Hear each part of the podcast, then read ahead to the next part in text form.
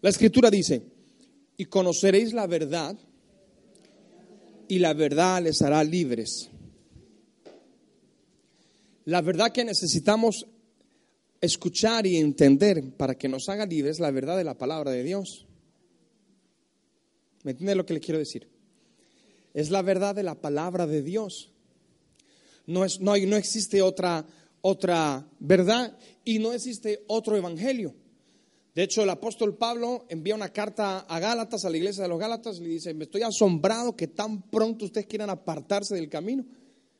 Como que, ¿ah? escuchando otro evangelio, dice, no que hubiera otro, sino que hay gente que quiere pervertir el evangelio de Jesucristo. Entonces, la verdad que nos hace libres es la verdad de la palabra de Dios. Porque normalmente, casi todos los que, no todos, pero casi todos los, los que han nacido en cuna cristiana, no. Pero los que no hemos nacido en cuna cristiana y somos la inmensa mayoría y venimos a la revelación de Jesús, recibimos esa revelación no porque alguien nos predicase. Esa palabra nos, nos dio salvación, o esa palabra produjo en nosotros la salvación cuando eh, entendimos que somos pecadores, que necesitamos a Jesús y venimos a Él, ¿ok? Pero lo que nos hace libres y nos hace libres del sistema del mundo y de la religión es la palabra de Dios, no es instantáneo nos vamos soltando de las cadenas poco a poco, conforme vamos leyendo la palabra de Dios, ¿sí o no? Yo, me acuerdo, recién convertido al Señor y cuando iba a alguna iglesia, bueno, a la iglesia evangélica donde yo me convertí, y yo miraba al pastor ahí que predicaba de una manera, y yo decía, a veces que me han engañado, porque yo toda la vida he dicho que a mí nunca nadie me va a lavar el cerebro, y ahora resulta que estoy en una iglesia. Y yo decía, hoy gracias por el piano. Y yo decía, a ver qué, y, y no será el diablo ese que predica. Yo no sabía. Aquí no hablan de la Virgen. La gente no se santigua ni nada. ¿Por qué? Porque en mí estaba arraigado un sistema religioso. Y los sistemas lo que pretenden es robarte la fe, apartarte del Señor para que estés atado a la cultura. ¿Me entiende lo que le quiero decir? Se lo voy a poner más, más sencillo. Cuando usted comete un error, ¿a quién se tiene que confesar? Jamás se va a confesar ni al padre, ni al pastor, ni a la madre, al, al Señor. ¿Quién es el que tiene sola potestad para perdonar pecados? Jesús de Nazaret. Por tanto, si yo cometo un error, tengo que ir a aquel que me perdona. ¿Y quién es? Ninguno de sus embajadores que somos nosotros, no los pastores, sino todos los que somos de Cristo, somos embajadores de Cristo. Usted y yo, amén. No sé por qué, esto no era lo que yo quería predicar hoy, pero se lo tengo que soltar. Quiero que me escuche atentamente. Todos los que somos de Cristo, ¿estamos acá? Ok, todos los que somos de Cristo somos embajadores de Cristo, ok, pero no tenemos potestad para perdonar pecados.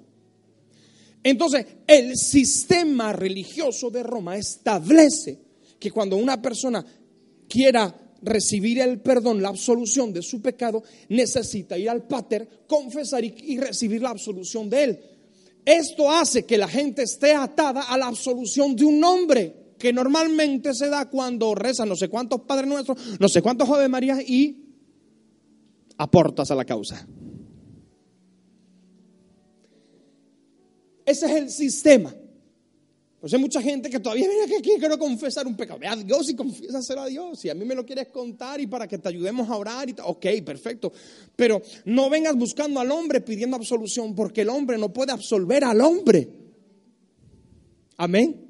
Entonces, el sistema religioso, por años que se ha enseñado, esa es la praxis de Roma, ha enseñado que ha de venir al hombre. De esa manera yo tengo atado al hombre.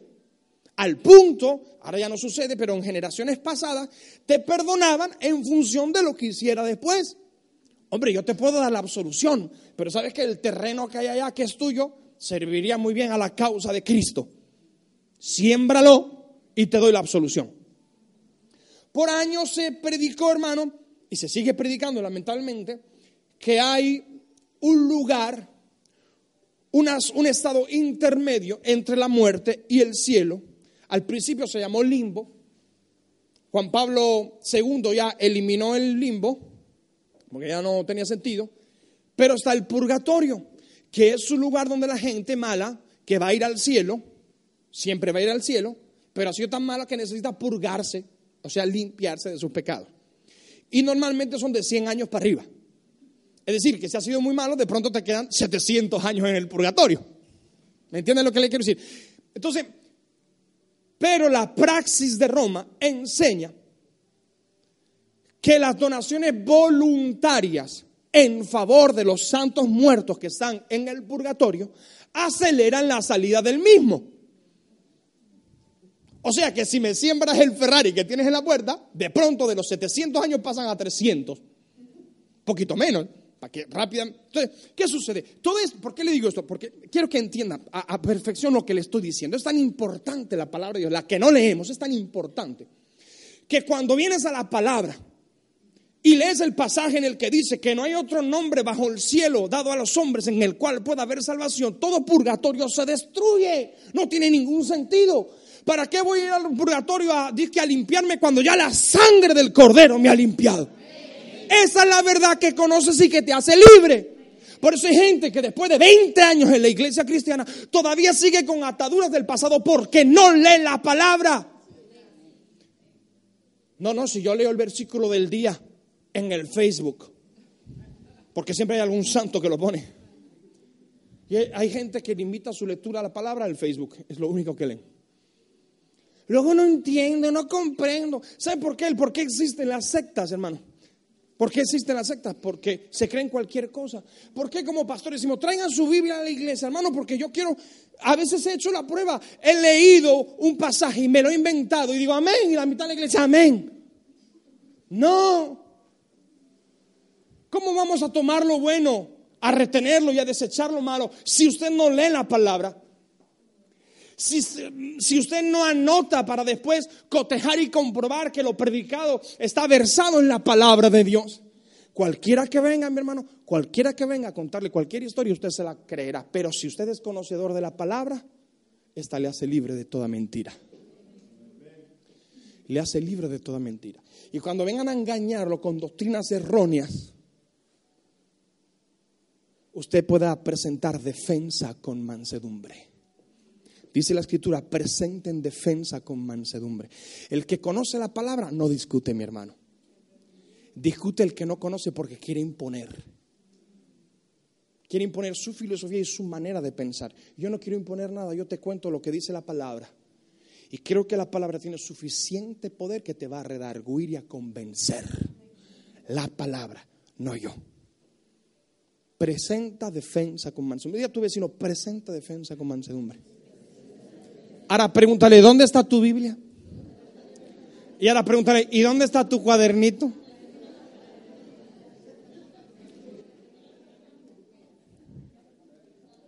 Diga fuerte conmigo en este día. Yo declaro que soy bendecido. Soy un portador de la gloria de Dios. Ahora vamos a hacer esta, esta declaración fuerte. Su palabra, que es mi espada me instruye, me capacita y me asegura que más que un vencedor, ¿soy qué? Super vencedor en el nombre de Jesús. Denle un aplauso fuerte al Señor.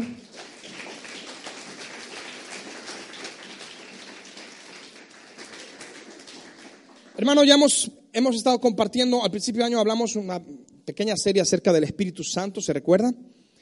Porque era necesario conocer quién era el Espíritu Santo y cómo opera, porque lo vamos a necesitar el resto del año y el resto de nuestra vida. Amén. Amén. ¿Sí o no? Y hemos dicho hasta la saciedad que el regalo más grande de Dios a la humanidad ha sido ese y será Cristo. Y el regalo más grande de Cristo a la iglesia ha sido ese y será el Espíritu Santo. Y después de eso pasamos al amor, ¿se acuerdan? Empezamos con la serie de el fruto del Espíritu y pasamos con el amor. Después del amor hablamos de ¿Alguien sabe? Gracias. Si me alguien atento por ahí. El gozo. Y después del gozo hablamos de qué? La fe. Y las últimas seis, siete semanas han sido acerca de la manifestación de la fe. Hoy quiero hablarles, vamos a pasar a la manifestación de la paz. El fruto del Espíritu es amor, gozo, paz. Hay nueve manifestaciones, es un solo fruto en nueve manifestaciones diferentes. Y vamos a pasar a la manifestación de la paz. Dile a tu vecino la manifestación de la paz. Qué importante es que usted tome nota de lo que se está enseñando. Si usted toma nota de lo que se enseña, hermano, el 70% de lo que usted escribe no lo olvidará nunca. No lo digo que lo vaya a recordar con comas y puntos, tal cual lo escribió, pero nunca lo olvidará. Y Dios traerá a memoria sus pasajes y Dios traerá a memoria lo aprendido cuando usted lo necesite. Amén. Quiero que vaya conmigo al libro de Números, capítulo 6, verso 24. Este va a ser nuestro pasaje de transición o pasaje base. Números, capítulo 6, verso 24. ¿Ya lo tiene?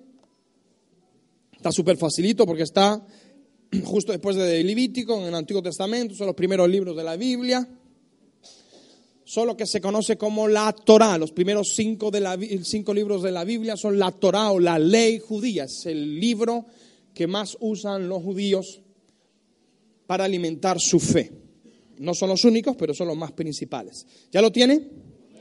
Dice Hermano, fíjese qué declaración tan importante. Levante su mano y tómela, porque se la suelto, se la libero para usted. Es una palabra profética para usted. Jehová te bendiga y te guarde. Jehová haga resplandecer su rostro sobre ti y tenga de ti misericordia. Jehová alce sobre ti su rostro y ponga en ti paz. Hermano, vivimos en un mundo que tiene de todo menos paz. Hay guerras, hay rumores de guerras. Fíjese lo que le voy a decir. Hay problemas, crisis y sobre todo hay maldad en todas y absolutamente todas las naciones de la tierra. No hay ni una nación sobre la faz de la tierra, hermano, en la que no haya maldad. En mayor o menor medida, hay naciones que son más seguras, naciones que son menos seguras, pero en todas hay maldad. En absolutamente todas. La maldad está por doquier.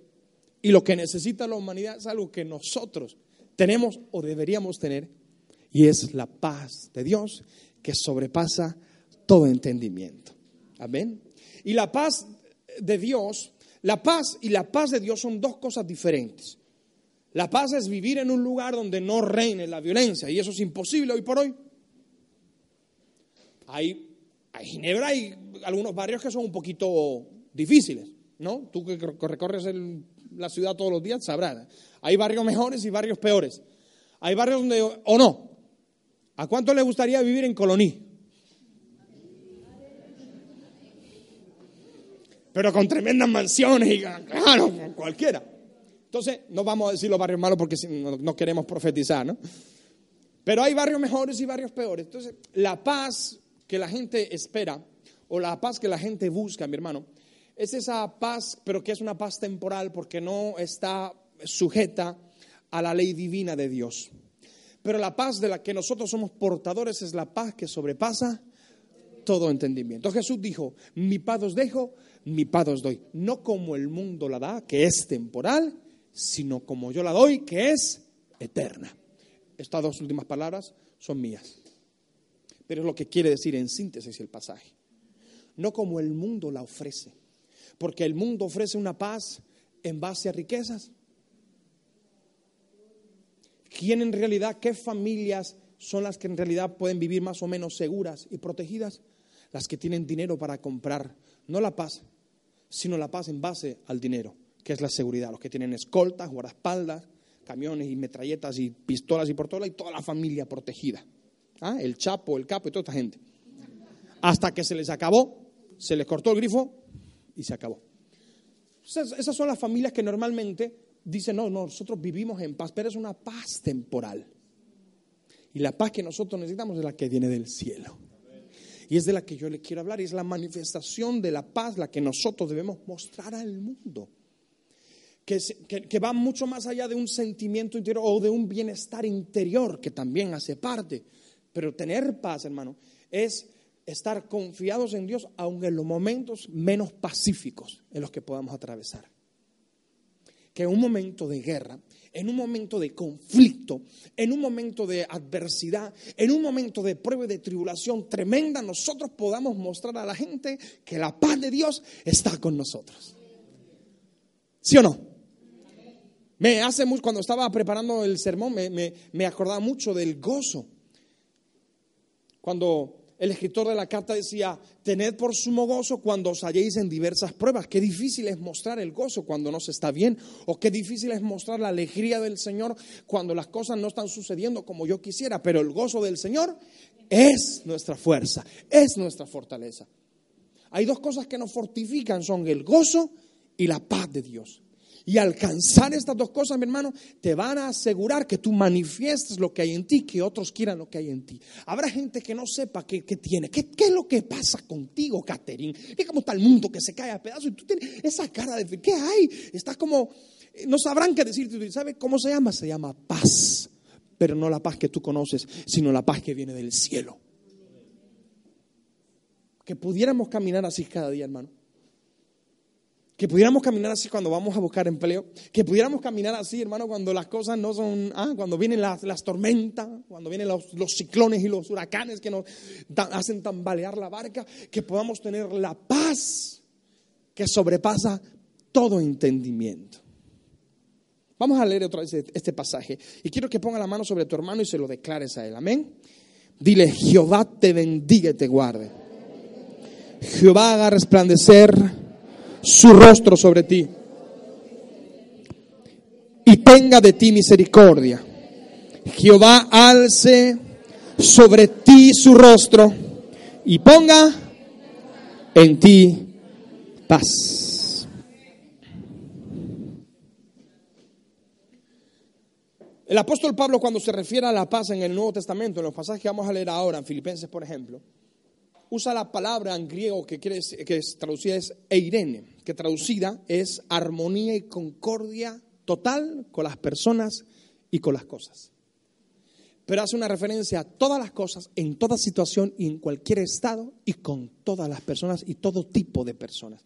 ¿Quién es capaz de tener armonía con sus enemigos? Mm, buena pregunta.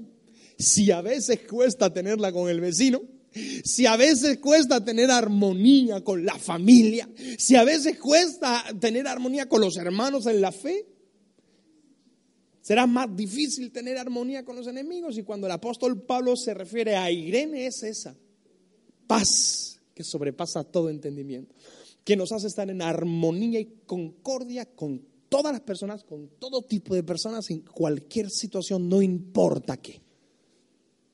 Filipenses capítulo 4. Váyase conmigo. Quiero enseñarles dos o tres cosas en esta mañana. No voy a consumirles demasiado tiempo. Quiero orar hoy por la paz. Amén.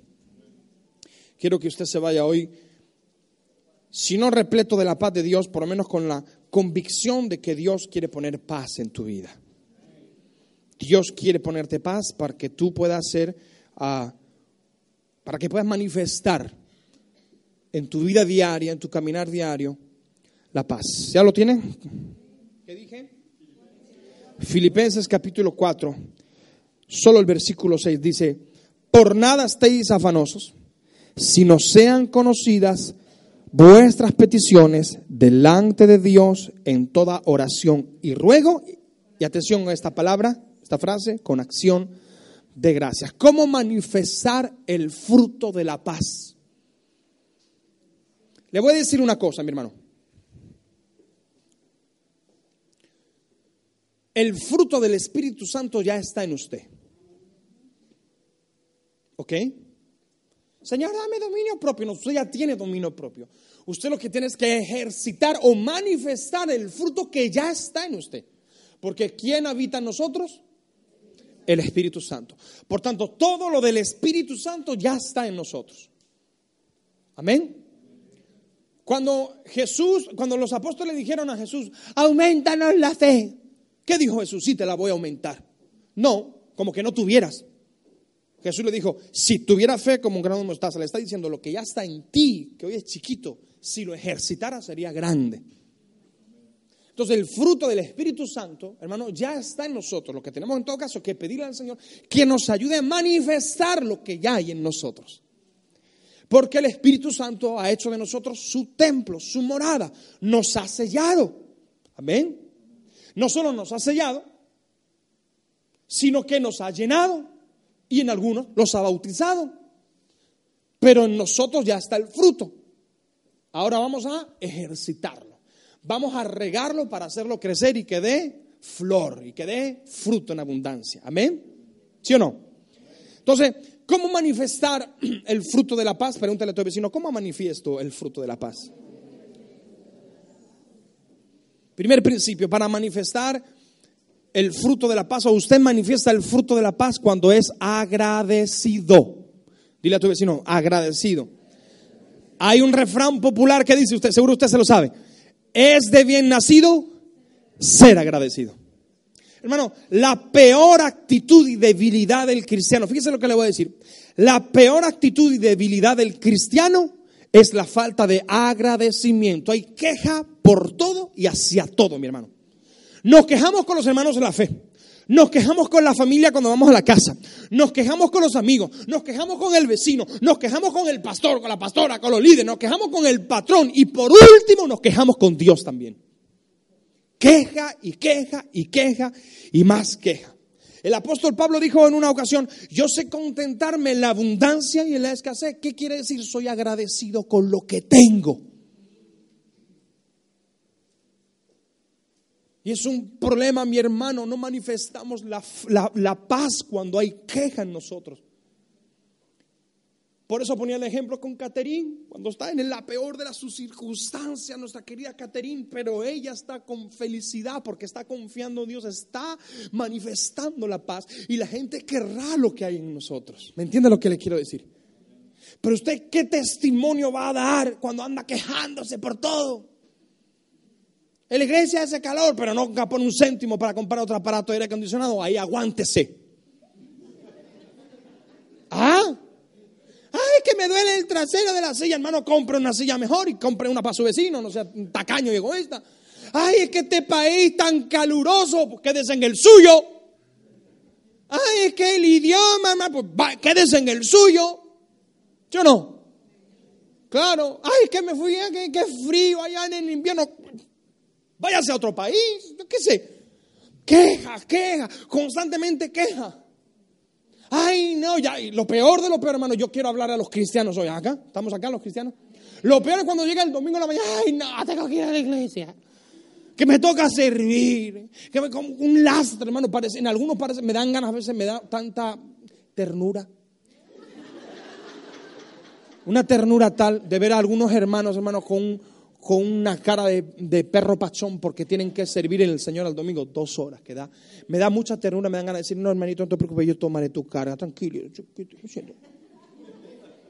Queja, queja. Una vez lo dije, yo no escucho a la gente quejarse de las 12, 14, 16 horas que trabajan limpiando en casas.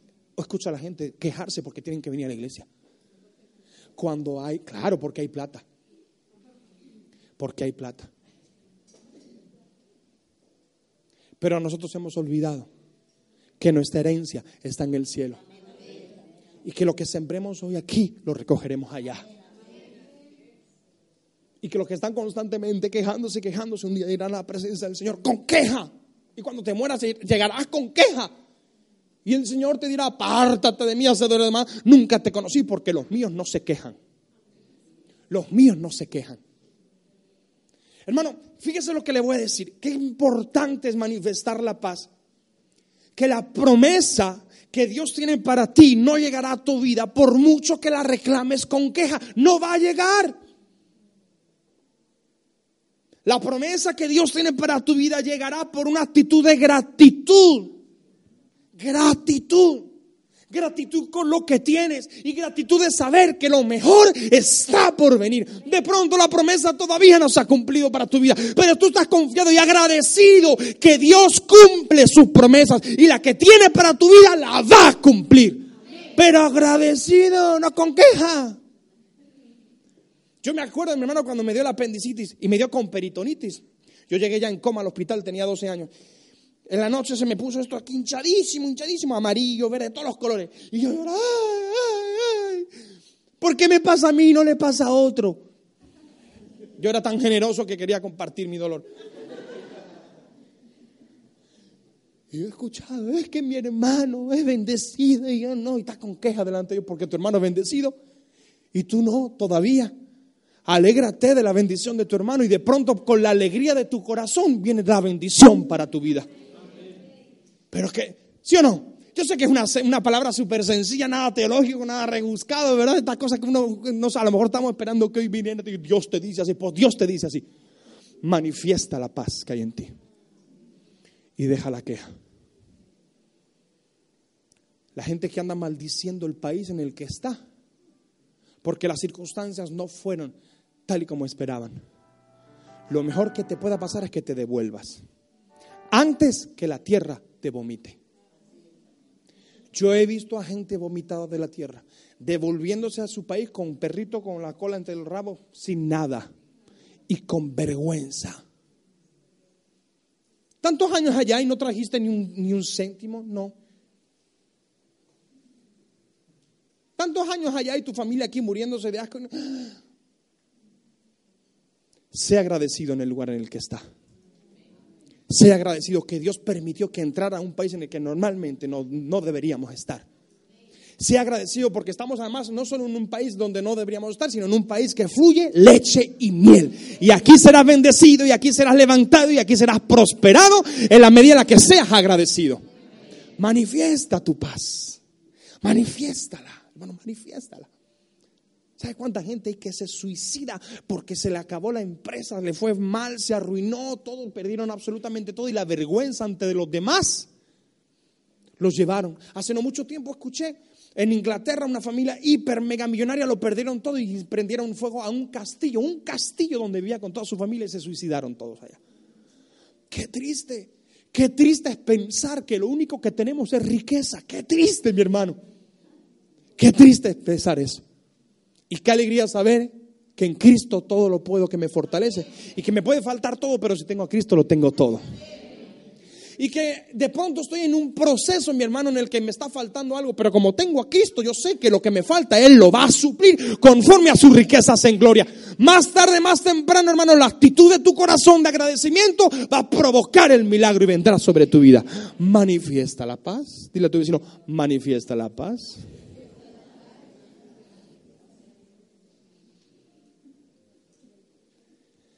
La ansiedad y la desesperación indican una falta de confianza en la sabiduría, en la soberanía y en el poder de Dios.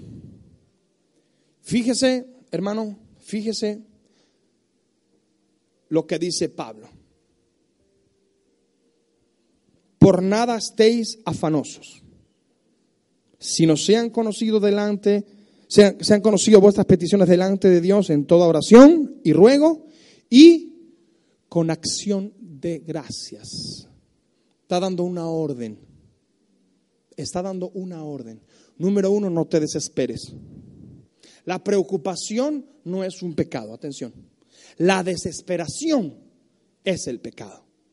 Porque la desesperación indica la falta de confianza en la sabiduría, en la soberanía y en el poder de Dios. Pero cuando tú no solo no te desesperas, sino que confías y la confianza te lleva a ser agradecido, yo sé que mi redentor vive. El apóstol dijo, yo sé que mi redentor vive. No importa lo que yo esté atravesando, no importa sea la circunstancia, yo sé que el que va delante de mí pelea por mí y me ha dado la victoria y la voy a alcanzar. ¿Cuántos quieren la victoria? Pero nadie quiere la batalla que lleva a la victoria. Queremos el camino fácil. ¿Sí o no? Pero para alcanzar la victoria, no hay que pelear. Para ser mecánico hay que estudiar. Para ser un buen cocinero no solo hay que, no solo hay que aprender, sino que hay que practicar para que alcance a ser un buen cocinero, un buen profesional. Todos queremos alcanzar. Yo me acuerdo cuando yo estudiaba hostelería, mi hermano, en segundo de carrera, yo me tiraba literalmente, sin moverme del mismo lugar, 14 horas limpiando copas en un restaurante. Un restaurante de lujo muy conocido en la ciudad donde yo estaba. Yo estaba ahí solamente porque era muy conocido y porque para el currículum me venía de maravilla 14 horas. Y yo me acuerdo que lloraba, literalmente lloraba. Esto no es lo mío. Yo quería ser chef, yo quería ser chef. ¿Qué es esto de lavar copas? Y el dueño me dijo, si no pasas por aquí, no entrarás en la cocina. Y hubo un día que me dejó entrar en la cocina. Y fue maravilloso. Me puso a fregar platos seis meses. Y yo decía, pero yo quiero ser chef, yo quiero ser chef, yo quiero ser chef. Y él me dijo, mientras no pase por aquí, no pasarás a los fogones. Y hubo un día, mi hermano, que al final conseguí entrar a los fogones para limpiar los otros seis meses. Mi hermano, y cuando cogí un cuchillo por primera vez y me rebané la mitad de la mano. Y yo decía, pero yo quería ser chef, no quería... Claro. Todo el proceso es necesario para alcanzar la victoria. Si no pasas por el proceso, no alcanza la victoria. Y el apóstol decía, no os afanéis, no te desesperes, mantén una actitud de gratitud y el milagro vendrá sobre tu vida. La paz que tú necesitas, Dios la va a derramar en la medida en la que tú seas agradecido. Se lo demuestro por la palabra. Versículo 7. Y la paz de Dios, que sobrepasa todo entendimiento, guardará vuestros corazones y vuestros pensamientos en Cristo Jesús. La gratitud, mi hermano, manifiesta la paz porque la paz es la recompensa de una vida de gratitud. ¿Cuántos quieren la paz? Sea agradecido. Pero usted no necesita cualquier paz, necesita la que dice aquí la palabra. Mira lo que dice. Versículo 7 de nuevo. Y la paz de Dios, diga conmigo, la paz de Dios. Esto quiere decir la promesa de tranquilidad interior que está basada en la gratitud por la confianza inamovible en el poder de Dios. Dice que sobrepasa todo entendimiento. Y esta es la que necesitamos, no la paz del mundo, sino la que sobrepasa todo entendimiento. ¿Qué quiere decir que sobrepasa todo entendimiento, pastor? Que trasciende el intelecto, que trasciende el análisis y la sabiduría humana, porque es la paz divina y poderosa de Dios que te cubre por completo si eres agradecido. Fíjese lo que importante es que necesitar, buscar y obtener la paz que sobrepasa todo entendimiento, que trasciende a todo lo que tú conoces, porque no es del hombre, es de Dios. Y esa paz vendrá a cubrirte. Dice, y la paz de Dios sobrepasa todo entendimiento, guardará, diga conmigo, guardará. Dile tu vecino, guardará. La palabra rema de este pasaje está contenida en esta en este vocablo. Guardará, diga conmigo, guardará. Pablo está usando aquí un término militar. Él era bien conocedor de este asunto. Está usando un término militar, traducido del griego, quiere decir mantener bajo vigilancia constante. Es lo, lo que hace Dios con aquellos que viven agradecidos. Los mantiene en vigilancia constante para que nada nos pase. Cuando la palabra guardará, término militar que significa mantener bajo vigilancia, se hace efectiva en nosotros, resulta que la paz de Dios te cubrirá y te alejará de toda ansiedad, de todo temor, de toda duda y de toda preocupación. Es decir, vivirás tranquilo, descansado y guardado por el poder de Dios a través de su paz. ¿Me estás siguiendo? Sea agradecido. Sea agradecido. Conténtese con lo que tiene. En la confianza que la medida en la que usted sea fiel con aquello que ya tiene, Dios le dará más. Ser fiel con lo que tenemos no es solamente multiplicar lo que tenemos, sino estar agradecidos con lo que tengo. Es decir, estar agradecidos en medio del proceso. La victoria nos ha sido dada. Usted no tiene que fabricar la victoria, ya ha sido dada por Cristo en la cruz del Calvario. Amén. La victoria ya está sobre su vida. Usted solo lo único que tiene que hacer es alcanzarla. Y para alcanzarla es pasar por el proceso. Pero pasar por el proceso con la actitud correcta, que es la de ser agradecido. ¿Y por qué ser agradecido en medio del, del, dolor, pastor? Porque la palabra dice bien claro que todo obra para bien a los que amamos al Señor. Y si de pronto el dolor que usted está atravesando encierra una enseñanza de Dios para su vida. Y si la enfermedad, la escasez, la calumnia, lo que sea que esté atravesando, encierra una poderosa enseñanza. Y después de la enseñanza que usted aprenda, encierra una gran bendición que le está esperando. Se la va a perder, mi hermano, se la va a perder. Gracias Dios. ¿Cuántas veces nos hemos dicho gracias Señor por el hermano Lima? Gracias porque mi carácter se ha forjado con él. Gracias Señor por esta situación que me ha tenido ahí porque si no fuera por eso yo no hubiera aprendido a orar. Yo sé que a veces, hermano, es un poco sacrificado tener que venir a los tabernáculos el lunes, el miércoles al culto, los sábados para los jóvenes, luego el domingo. Yo sé porque uno a veces se sacrifica en el tiempo del ocio por estar acá, pero hay gente que nos dijo literalmente que los tabernáculos aprendió a orar. Te sacrificaste, Sacrificaste tiempo personal o familiar para venir acá, estar en la presencia y obró para bien porque aprendiste a orar. Dios permitió la enfermedad para que tú conocieras al Dios que sana. Dios permitió la escasez para que tú conocieras al Dios que provee. Dios permitió la injusticia para que tú conocieras al Dios de la justicia. Aleluya, mi hermano. ¿Cuántos quieren saber que Dios sana? Habrá que pasar entonces por la enfermedad, mi hermano, habrá que pasar por el proceso nuestro, un familiar, un ser querido, pero habrá que atravesar el proceso para después ver la victoria y la gloria de Dios manifestándose en nuestras vidas y la vida de nuestros familiares, mi hermano, con gratitud. Pero no la gratitud después del proceso, sino la gratitud en el proceso. Porque es muy fácil, hermano, muy fácil dar gracias a Dios cuando nos libró de la batalla.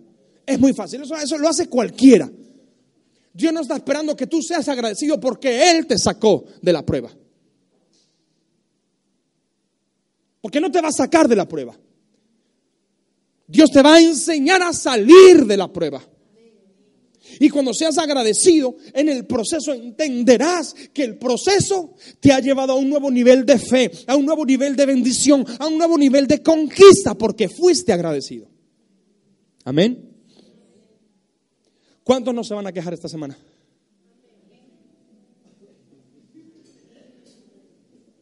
A ver, levántame la mano los que no se van a quejar esta semana.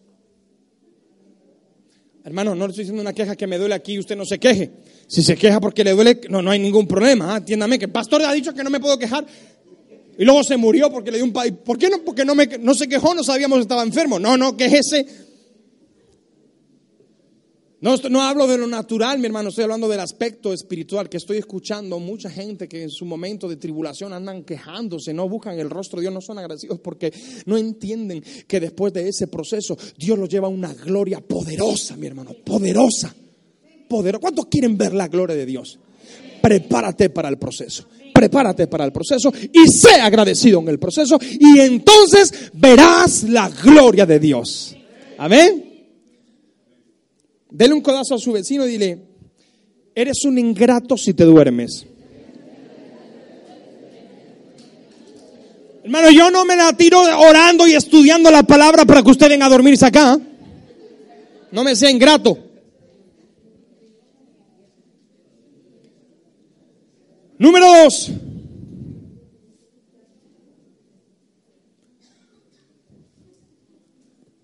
La paz se manifiesta, mi hermano, cuando no debemos nada a nuestro hermano. Ahora dile a tu hermano, ¿te debo algo? Póngame la pantalla Romanos capítulo 12, verso 18. No estoy hablando ni voy a hablarle de dinero, de deudas. Atención. Eso es un asunto privado, usted arréglelo como pueda. Si es posible, atención a esto, si es posible, en cuanto dependa de vosotros, Estad en paz con los demás. La deuda que tenemos muchas veces con nuestros hermanos, escúcheme bien, ¿me está escuchando? La deuda que tenemos muchas veces con nuestro hermano es que le estamos guardando rencor por la ofensa. Escúcheme bien. No está complicado el pasaje, 12-18. Escúcheme bien. Hay falta de paz en el corazón cuando guardamos algo en contra del hermano. Es imposible manifestar la paz de Dios si tu corazón no está guardado de la ofensa de tu hermano. Y yo no estoy diciendo que de pronto no tengas derecho a sentirte ofendido porque de pronto te hicieron daño. Estoy diciendo lo que dice la palabra, que tú has de guardar la paz. ¿Qué quiere decir ese pasaje? Si es posible, en cuanto dependa de vosotros, estad en paz con los demás. Eh, quiere decir que tú, en medio de la ofensa, busques el perdón y ser perdonado por tu hermano. Que lo que de ti dependa, tú mantengas la paz. Que tu hermano no quiere mantener la paz contigo es un problema de él para con Dios. Dios se encargará. Pero tú haz tu parte. Dios hará la suya, el hermano hará la suya cuando corresponda. Pero a mí no me importa lo que el hermano va a hacer. A mí me importa lo que yo voy a hacer según la palabra de Dios me indica que haga. Y esto es guardar la paz. Hay gente, mi hermano, que no duerme bien porque tienen el corazón podrido torcido del dolor. Así como hay hermanos, sí es cierto, hay hermanos que solo duermen pensando en hacer mal el día siguiente. Es la verdad. Hay gente que está, Señor, dame un sueño a ver que, de qué manera puedo destruir al pastor o al hermano. No sé qué, porque van, oran así. Esa es su vida, ese es su deporte. ¿Cuál debería ser nuestra actitud y nuestro estilo de vida? Mantener la paz con ellos. No para que ellos vivan en paz. Que, hermano, hermano, se la verán con la ira de Dios sino para que yo pueda vivir en paz. Yo no puedo vivir en paz si estoy, no estoy guardando. Y yo sé que no es fácil guardar el corazón cuando, hermano, cuando te ofenden. Yo lo sé. ¿Cuántos quieren ser bendecidos por Dios? La única forma de recibir una bendición de Dios es que esa sea en base al cumplimiento de una ordenanza bíblica. Todas las bendiciones de Dios, sin, sin obviar ni una sola, todas están sujetas a la obediencia de su palabra. Todas. La gente dice, hay una promesa, hay promesas y promesas con, con, con mandamientos. Todas tienen mandamientos. Si quieres la paz, primero debes mantenerla en tu corazón para con los demás. La única forma de poder mostrar la paz a los demás, a los que no conocen al Señor, es hacerles ver que nosotros estamos en paz, incluso con aquellos que están siendo usados por el diablo para machacar nuestra vida. ¿Cómo vamos a mostrar el amor de Jesús, mi hermano, si entre nosotros nos andamos con pleitos y historias. La gente dice, pastor, ¿cuándo será que viene el rapto? Porque todo el mundo anda esperando el rapto. Yo no sé por qué todo el mundo anda esperando el rapto. Yo no ando esperando el rapto. Sé que se va a dar. De pronto me pillan o no me pilla, no sé. Pronto mañana nos morimos ahí. O nos da un jamacuco en cinco minutos. Yo qué sé. Yo, no quiero, pero la gente anda esperando el rapto. Entonces, mi hermano, ¿qué le quiero decir con esto? Escúcheme bien. la forma de poder mostrar el amor de Dios a los demás es manteniendo la paz. Y yo no tengo la respuesta de cuándo Dios va a venir a por su iglesia. La palabra indica que nadie sabe fecha ni hora. O sea, que deje de buscar. Hay gente que anda buscando y esperando. No, pues te, te vas a quedar seco de tanto esperar.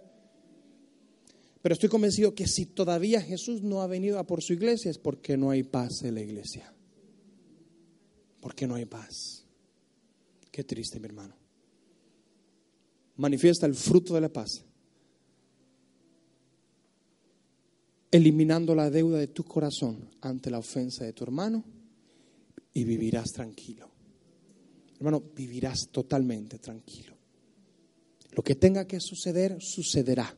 Lo que Dios tenga que tratar con el hermano es un asunto entre Dios y el hermano y lo que Dios tiene que tratar contigo es un asunto de Dios contigo. Mantén la paz con tu hermano, quítate esa deuda de encima y te quitarás un gran peso de encima. Amén.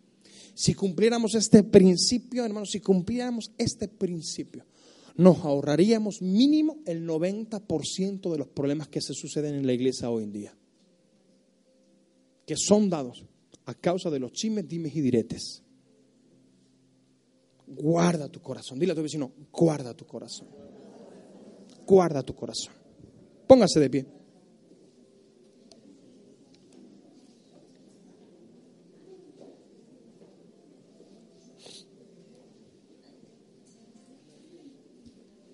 Quiero terminar con este principio.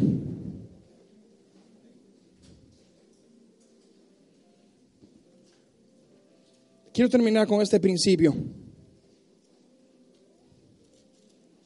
Para que usted vea lo importante que es. Hechos de los Apóstoles capítulo 20. Dice así la palabra.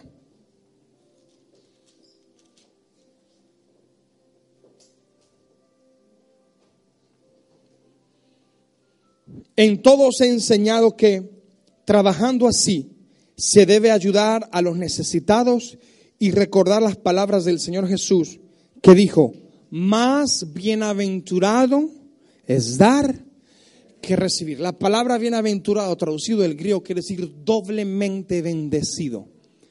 Doblemente, si una bendición, si una bendición ya es tremendo, imagínense lo que supone recibir una doble bendición.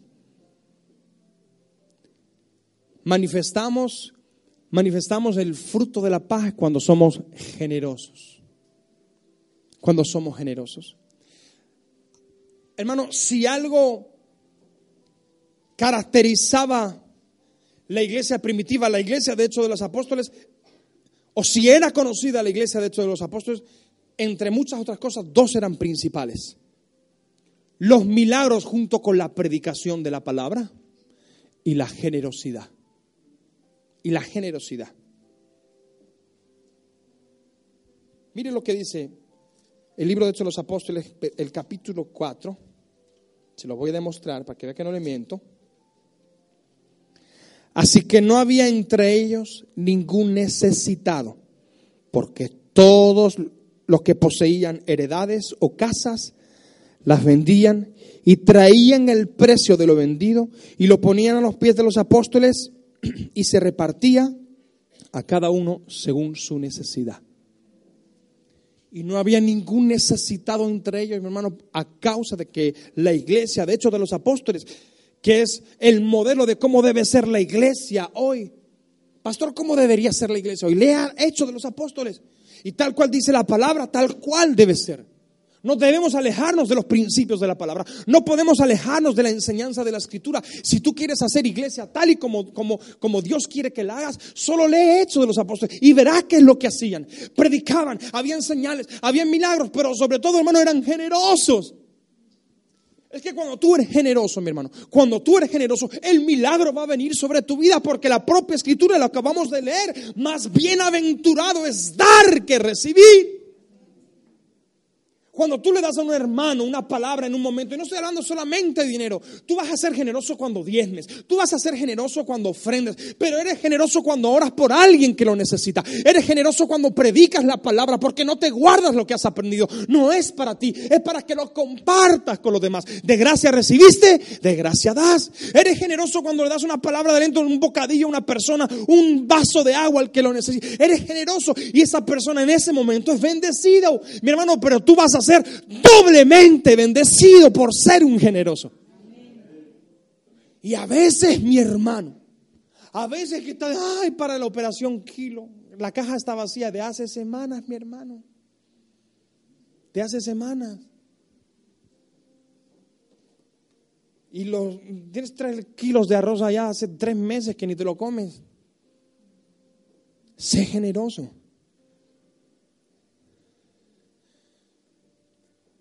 La paz y la generosidad se produce cuando Dios se ocupa de tus cosas. Pero la única forma en la que Dios se ocupe de tus cosas es cuando tú primero te ocupas de las cosas de Dios. Usted se imagina la paz de levantarte en la mañana, saber que te vas a ocupar de las cosas de Dios y que nada te va a faltar porque Dios se va a ocupar de las tuyas. Mi esposa decía algo bien interesante, que lo dice la palabra, tenemos autoridad para reprender y debemos reprender al diablo, mi hermano, pero con respecto, con respecto de las finanzas, es Dios quien quiere hacerlo. Si tú eres fiel con tus diezmos, Dios va a proteger tu economía. Pero eso no es ser generoso, eso es cumplir con un precepto bíblico. Eso no es ser generoso. Ser generoso es el momento de la ofrenda. Porque la medida en la que das, se te dará. Y si eres generoso, dice la escritura, que habrá medida buena, apretada y remecida, que traducida es desbordante, porque mejor es dar que recibir, más bienaventurado es dar que recibir. Si estás viendo a un hermano que tiene una necesidad, hermano, y tú puedes suplirla, hazlo. Si estás viendo a un hermano que está viendo que tiene una necesidad, de alimento y puede suplirla, hágalo. De oración y puede suplirla, hágalo. De finanzas y puede suplirla, hágalo. Y entonces más bienaventurado será dar que recibir. Si te ocupas de las cosas de ¿qué son las cosas de Dios? ¿Qué es lo que Dios ama? ¿Cómo es? ¿Qué es lo que Dios ama? Las almas. Ocúpate lo que Dios ama y Dios se ocupará de ti.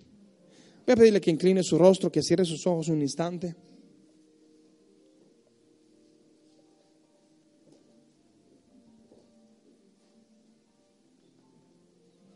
La paz de Dios se manifiesta cuando la cultura del reino que está en nuestros corazones se manifiesta. Esa era la iglesia, de hecho, de los apóstoles, una iglesia que vivía manifestando la cultura del reino, predicando la palabra a tiempo y fuera de tiempo, a pesar de la persecución. Los que vieron la película de, Pablo el, el viernes pasado, esa era la cruda realidad, mi hermano. Esa era una realidad. Cogían a los cristianos, hermano, los empalaban en un, en un, en un, en un pedazo de madera y los quemaban vivos solamente para alumbrar las calles. Y mientras eso sucedía, la iglesia seguía clamando, la iglesia seguía predicando, la iglesia seguía obrando. La iglesia seguía dándole comer al, al, hambriento y de vestir al desnudo y a la viuda, cuidando de las viudas y seguía siendo generoso, aportando económicamente. Seguían haciéndolo. Y nos asombramos, mi hermano, nos asombramos de, al cuando leemos Hechos de los Apóstoles, nos asombramos y decimos, wow, ¿cómo era esa iglesia? Nos asombramos como que esto ya no fuera para nosotros. Y es el modelo de Dios para la iglesia. En el seminario, en el CT, que es el primer libro que estudiamos, la primera asignatura es Hechos de los Apóstoles, para que entendamos cómo debe obrar la iglesia del Señor. Esto no es un, Hechos de los Apóstoles no es un libro histórico de algo que sucedió y que ya nunca más va a pasar. Es lo que tiene que pasar en la iglesia de hoy, mi hermano. Que si todos fuéramos, si todos manifestáramos el fruto de la paz, en base a la generosidad, ningún miembro de esta congregación estaría sin empleo, ningún miembro de esta congregación estaría sin apartamento, ningún miembro de esta congregación estaría en ningún tipo de problema, porque tu hermano va a manifestar el fruto de la paz sobre ti. Pastor, eso es complicado. Dice la palabra, esto de los apóstoles lo acabamos de leer, y no había ningún necesitado entre ellos. Y el gobierno no les ayudaba, el gobierno los mataba, mi hermano. No podemos esperar como iglesia que el gobierno haga algo por nosotros. No lo va a hacer. No nos dan nada, hermano. Las relaciones entre iglesia y Estado están rotos, están separadas. No existe. Yo voy a esperar que Dios te prospere para que tú seas de bendición para otro. Yo nunca jamás he orado, Señor, prospera a mi hermano para que se compre la mejor casa y el mejor coche. Eso es una falacia, es una mentira. Qué bueno que pues seas bendecido y tengas un buen coche y una buena casa. Pero qué bueno es que la abras y la pongas a disposición del Señor. Qué bueno es que uses tu coche para llevar al hermano. Yo me compré un coche de siete plazas solo para llevar a gente de la iglesia. Yo no necesito un coche, somos tres. Y la niña ni pasa con nosotros. Lo compré pensando en eso. Yo no me estoy poniendo como ejemplo, atención. Pero todo lo que tengo lo he puesto siempre a disposición de la iglesia. Todo mi tiempo, mis finanzas, mis dones, mis talentos, mi coche, la casa, todo. Siempre. Porque estoy convencido, hermano, estoy convencido que hoy esa palabra que acabamos de leer se puede cumplir. Y no había ningún necesitado entre la iglesia de Nueva Vida porque todos manifestaban el fruto de la paz en base a la generosidad. Si tú te ocupas de tu hermano y la necesidad de tu hermano, Dios se va a ocupar de la tuya tenlo por seguro. Dios no miente, Él cumple sus promesas. Con su mano en su corazón y su rostro inclinado. Yo quiero que por unos segundos usted se autoanalice cómo está su vida, su paz. ¿Hay paz en su corazón? De pronto, usted no tiene nada contra ningún hermano, ha guardado su corazón, maravilloso. De pronto usted está siendo generoso, maravilloso. Pero de pronto usted no está siendo agradecido. Y manifestamos la paz por la gratitud.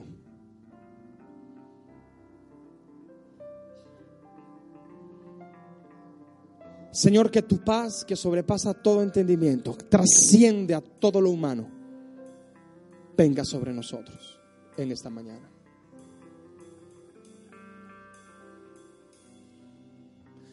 La paz, Señor, que es la seguridad de que no solo estás con nosotros, sino que caminas con nosotros. Sea establecida en nuestras vidas, Señor. Que el fruto del Espíritu Santo, que es la paz y que está en nosotros, Señor, se manifieste día a día. Ayúdanos a ser generosos. Ayúdanos, Señor, a poder ser instrumentos para suplir las necesidades de otros, conforme, Señor, a lo que tú has puesto en nosotros.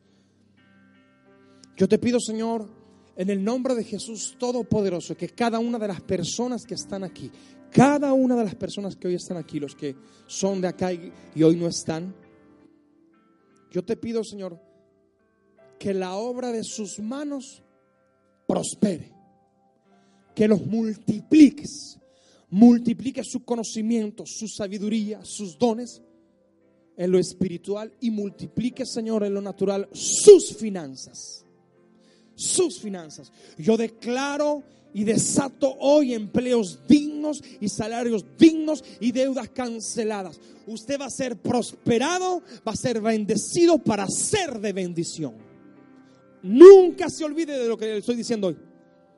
Usted va a ser bendecido, prosperado y multiplicado por el Señor para ser de bendición con otras personas.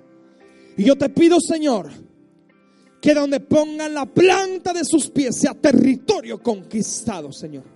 Para gloria de tu nombre, para gloria de tu nombre. Y yo te pido, Señor, que su rostro refleje, el rostro de cada uno de los que estamos acá, refleje, Señor, la gratitud con la que vamos a empezar a vivir, el contentamiento con lo que tenemos. Y el contentamiento, Señor, con la fe de que lo mejor está por venir, que el milagro se va a cumplir. Y que no solo somos portadores de la paz, sino que manifestaremos el fruto del Espíritu que es la paz a todos los demás.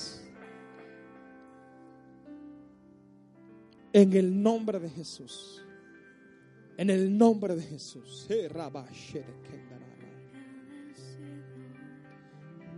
Y ahora yo quiero hacer un llamado especial a los que...